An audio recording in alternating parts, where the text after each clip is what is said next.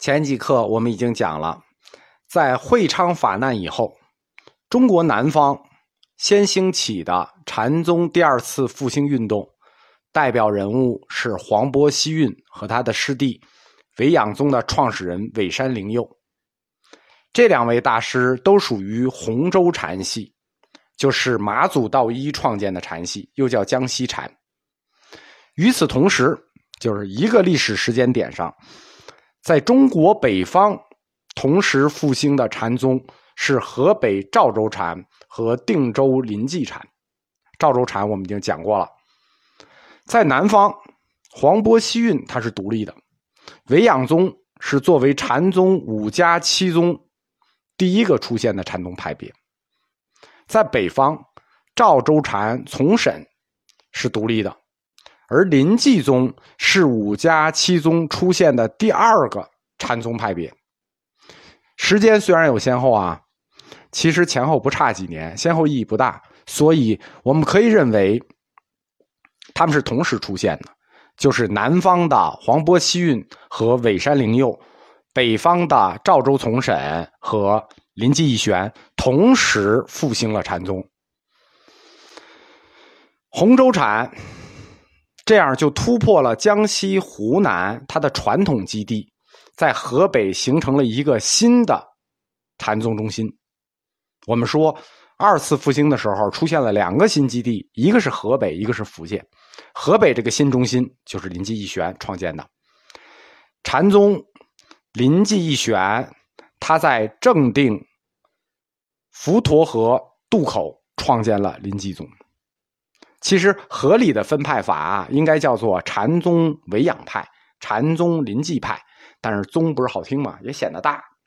而且临济宗往后传，到公元九百八十几年，就是传到十双楚元的时候，就公元一千年前后，临济宗又分为两派，就是杨岐派和黄龙派。杨岐派就是杨岐山的杨岐方会。黄龙派就是黄龙山的黄龙会南，这就是林继宗又从北方重新传回了南方。这两个山都在江西，杨岐山是江西的萍乡，在萍乡；黄龙山在江西南昌。你看，这都是江西，都是马祖道一的家乡啊！江西人对中国禅宗的贡献，真是谁也比不了，真是太大了。禅宗五家，第一个出现的是维养宗。第一个消失的也是维养宗，因为维养宗是小宗，本身就是小宗，传禅法又特别，义理又特别。我们前面讲了，又原相学，然后又又追求真理，那你不死谁死啊？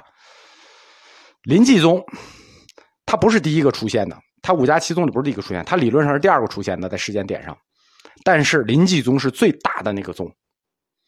临济宗的出现。标志着禅宗正式进入五家七宗时代。那么维养宗出现的时候，那只是刚出现；维养宗、西运出现了，这从审出现，那都不算什么。必须是临济宗出现，它才在佛教史上标志着禅宗正式进入了五家七宗时代。五家七宗，五家里头临济只是一家，但是五家之所以有七宗。多出两个宗，我们刚才讲了黄龙宗和杨岐宗，那就都是临济分出来的，叫临济支派，应该叫做临济宗杨岐派或临济宗黄龙派。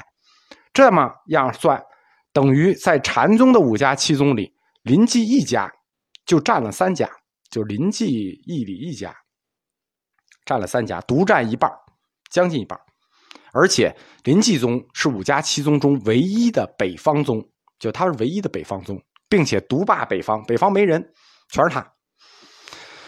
林继宗啊，刨掉赵州禅啊，林继宗自创宗以来啊，法脉不绝，打义玄开始，法脉不绝，以一家之宗风大张天下。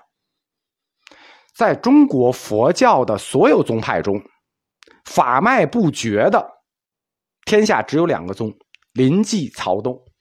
就是五家七宗也好，其他华严也好呀，天台也好，法脉真的不绝的，等着复兴的啊。天台不算啊，就禅门里头临济不绝的，只有临济、曹洞两宗，而且百分之九十的人都是临济宗的。其他的法脉呢，什么法眼呀、云门啊、雪峰啊，都都都都断了。后来这些五家七宗的法脉是由虚云大师一个人恢复出来的，在近代佛教史上叫做一人记五家，就是他一个人记了五家的法脉、五家命运。那这是个很伟大的工作啊！就就当时评胡适评就叫誉满天下，谤满天下，就是当然天下都骂他，你你这人太太狂妄了，一个人记五家。虚云大师对中国佛教的巨大贡献是不容忽视的。他本身是出身于曹洞的，其实他出身于曹洞还是临济啊？出身曹洞宗还是临济宗？这事儿很不好说。普遍认为是曹洞宗出身。好，我们回来继续讲临济宗。临济宗，我们以往的概念认为开山祖师是一个。你看，其他的开山祖师都是俩，对吧？韦养、韦山、养山、曹曹洞、曹山、洞山。临济，我们一般认为开山祖师是一个，就是临济义玄。其实不是，临济宗的开山祖师也是两个，另一个人我们很少提到。唐末五代的时候，义玄大师和另一个人叫普华大师，他们两个人在河北省石家庄正定县创建的，时间具体时间大约是在公元八百五十年到公元八百六十年之间。义玄大师，他俗家姓邢，他跟同在河北传禅的赵州从审俩人是老乡，都是山东菏泽人，当时叫曹州。关于义玄大师的生平言行呢，基本上所有的僧史、僧传、禅史都有记载，但是不统一。我们一般呢都是按这个临济慧照禅师塔记来来做。作为他的这个这个标准史，因为这个《宋高僧传》记载他死于咸通七年，那就是公元八百六十六年。但是呢，塔传什么叫塔传呢？临济禅院，你只要一进去，进门就是一个塔，叫成灵塔，这是他的，就是临济大师的塔。塔边有他的石碑，是他的弟子写的刻的，叫《临济慧照禅师塔记》。在这个石碑上。写的是咸通八年，公元八百六十七年，就偏差有偏差，但是不大啊。一玄大师的出身是个谜团，生年也很模糊，经历也很模糊，寿龄也很模糊。我们基本后世对他的描述都是按这个石碑来做的，就是这个慧照禅师塔记，因为他的这个谥号叫慧照。一玄。他是禅宗临济派，或者说临济宗的开山祖，我们一般都叫他临济义玄，就是我们刚刚说慧照才是他的谥号。和尚如果以会开头做谥号，那就跟读书人用文和忠做谥号一样，都属于就最顶级厉害的。所以临济义玄，他实际应该称为会照义玄，所以那个塔记叫临济会照禅师塔记。他的师承很复杂，大师的师承很复杂。他的生平来路呢，很像他的老乡，就是赵州从审。我们说赵州从审什么呢？出事之前没人知道，不知道他以前干过什么。师傅呢，不知道师傅师从过很多名师，不能有确定的师傅。在那个大时代里啊，不知道来路的英雄人物是很多的，但是呢。我们一般认为黄他是黄渤西运的门徒，就好像说从审一样。我们一般追到南泉普院，一选我们一般追到黄渤西运。但是根据成灵塔边上的石碑，就是慧照禅师语录记载，他自己说，就是义玄大师自己说，山僧佛法从马古丹霞至庐山拽石头和尚，一直到黄波石拱。这是他说他自己的师傅谁呢？马古和尚，呃，是道一的另一个弟子，就是普州马古山的宝彻。丹霞，丹霞天然。庐山，庐山呢，就是马祖道一的另一个弟子庐山智长，又叫归宗智长，拽石头和尚。然后才到黄波西运，啊，然后到石拱，石拱是指抚州石拱。也是道一的另一个弟子，就是他的这些师傅基本上是道一弟子一代的主要的高僧，他都师从过。从宝彻到天然，到智长，到会藏，他都包括黄渤西运。就是他按他自己说，他并不是黄渤西运的弟子，而是直系师弟。为什么呢？他因为他学的那个拽石头和尚，那个从法系上说啊，就是我们说黄伯逊的法系，按裴修说也是庐山的归宗之长，所以说他实际跟黄伯逊呢，应该是一个直系或旁系师兄弟的关系。从年龄上说是差不多的，但实际上呢，从这个登录上各种记载都把他定为这个黄伯逊的弟子。总之，从义玄大师自己所列的师傅名单中来看出来，他想说明的是，他所学的或所传承的，并不是具体的某个师傅或者某个禅师的言辞，而是得了禅宗的真正宗旨，就是我学的。是马祖道一以后洪州禅的宗旨，不是你们具体的，所以他把他的这个师从全部列出来。那列出来之后，啊，有黄伯希运，还有黄伯勋的师傅呢，对不对？还有归宗智长呢，还有天然丹霞呢，啊丹霞天然呢，对吧？一一把，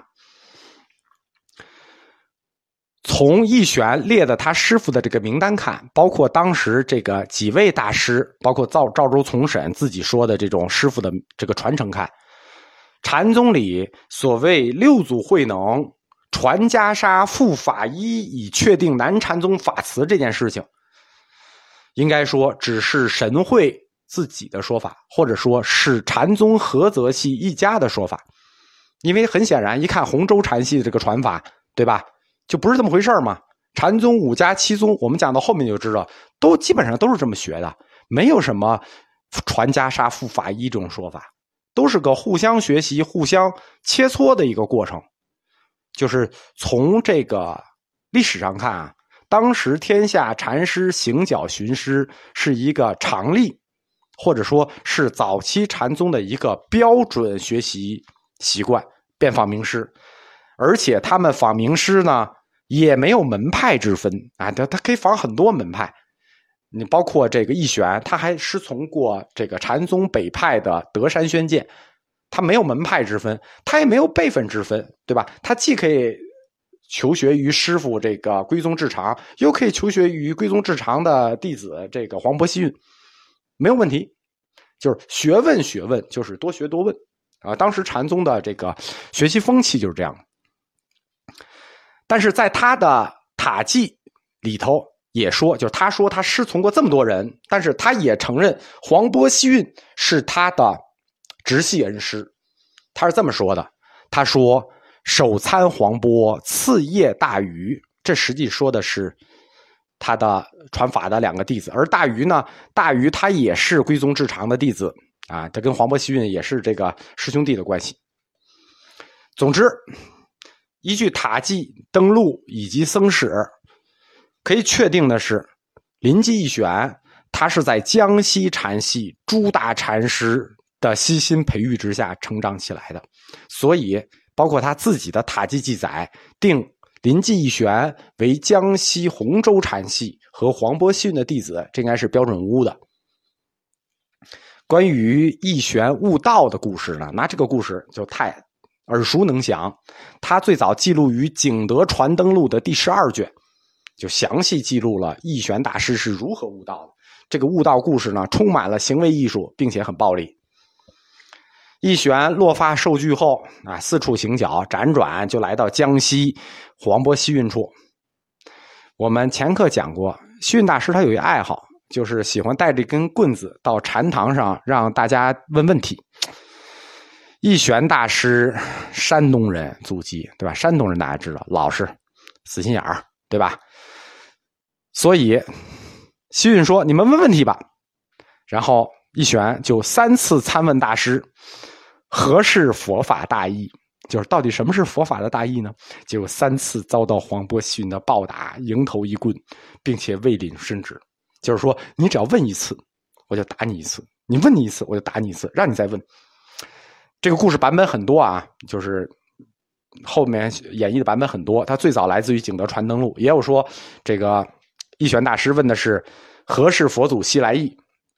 这就这几个话头什么百树子能否成佛？何事佛祖西来意？何事佛法大义？如果了解佛教禅宗的就知道，这几个话头在禅宗里叫 “say hello” 式的问题，就是说反正是不是熟不熟，我们都得问一问。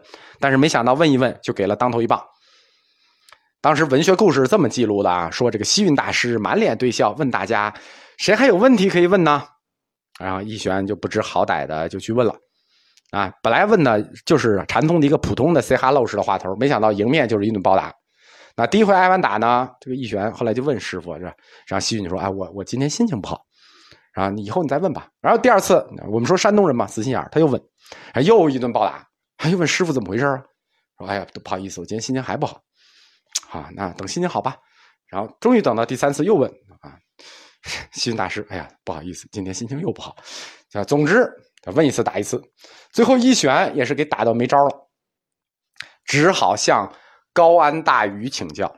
高安就是江西高安的大禹，呃，黄伯逊的师弟。大禹就说啊：“黄伯，禹莫老婆心切，为鲁得撤困。”这句话这古文，他的意思就是说，西运呢，他怎么像个老太婆似的那么着急呀？他这么着急的让你领悟，你还不悟，你还要来找我。那言下之意就是你找我，我要打你。这话一玄马上就听懂了。一玄于是言下大悟，什么意思？就是你不领悟还得挨打。所以聪明人你就赶紧说领悟吧，对吧？而且师傅如果问你领悟了什么，啊，你棒打师傅就可以了，这不就是答案吗？对吧？这样临济一玄得悟了。但是打归打呢，打是亲，骂是爱嘛。西运和义玄之间师徒的私人情感是非常深厚的，而且黄伯西运特别栽培义玄干什么呢？让他作为自己的私人信使，因为黄伯西运天下佛教领袖之一啊，他做私人信使，那传信的都是什么人？那这样临济义玄就和当时在世的三位大禅师产生了交流机会，就说人脉嘛。黄伯西运当时跟径山、尾山多有往来。我们前面说过，黄伯西运的思想里有很多是牛头宗的思想，那就是径山禅，对吧？并且尾养宗、尾山灵佑那是他师弟，对吧？他跟径山和尾山多有往来，并且这个期间还跟德山宣鉴学习过。那这就等于临济宗的一玄就跨宗了。什么叫跨宗了？德山宣鉴不是禅宗北宗的，他是南禅宗，他不是禅宗南宗的，他是禅宗北宗的，是律宗出身，等于他还跟德山宣鉴学习过。那这样一玄呢，这就算一身文武一全学到了，并且得悟了，于是就告别了黄渤西运，开始了他行脚的生涯。据说啊，他跟西运在一块有三十年，书上记载说就一起在三十年。他行脚的时候呢，路过河北镇州，当时叫镇州，就是今天的正定。在城东南有一条河叫滹沱河，这俩字特别难写。在滹沱河边有一个小院观音院，他就在这儿住下了，在这个小观音院里住持。这个小观音院滹沱河边的，今天已经不在了，我专门去看过了，就是工地和农田。今天。定为临济宗祖庭的这个临济禅院，并不是临济宗义玄一开始住的禅院，他一开始住的是这个河边的这个小小院后来有了影响力，才迁到了今天的临济禅院。今天的临济禅院呢，就在这个正定县叫生民街东侧有一条横着的路，叫临济路。今天的临济禅院兴建的时间非常的早，它最早兴建于东魏孝静帝兴和二年。就是公元五百四十年，就比这时间要早得多，啊，当然附近很破，大民宅就全是民宅，但是现在修成广场了，去年修的。滹沱河就是临济啊，所谓临济就是临着滹沱河，所谓临济济就是水边的意思，临济就是临着渡口的意思。所谓临着渡口，临着哪儿的渡口呢？滹沱河的渡口。这个滹沱河现在是石家庄市的一部分。佛教禅宗的五家七宗都是以山为名的。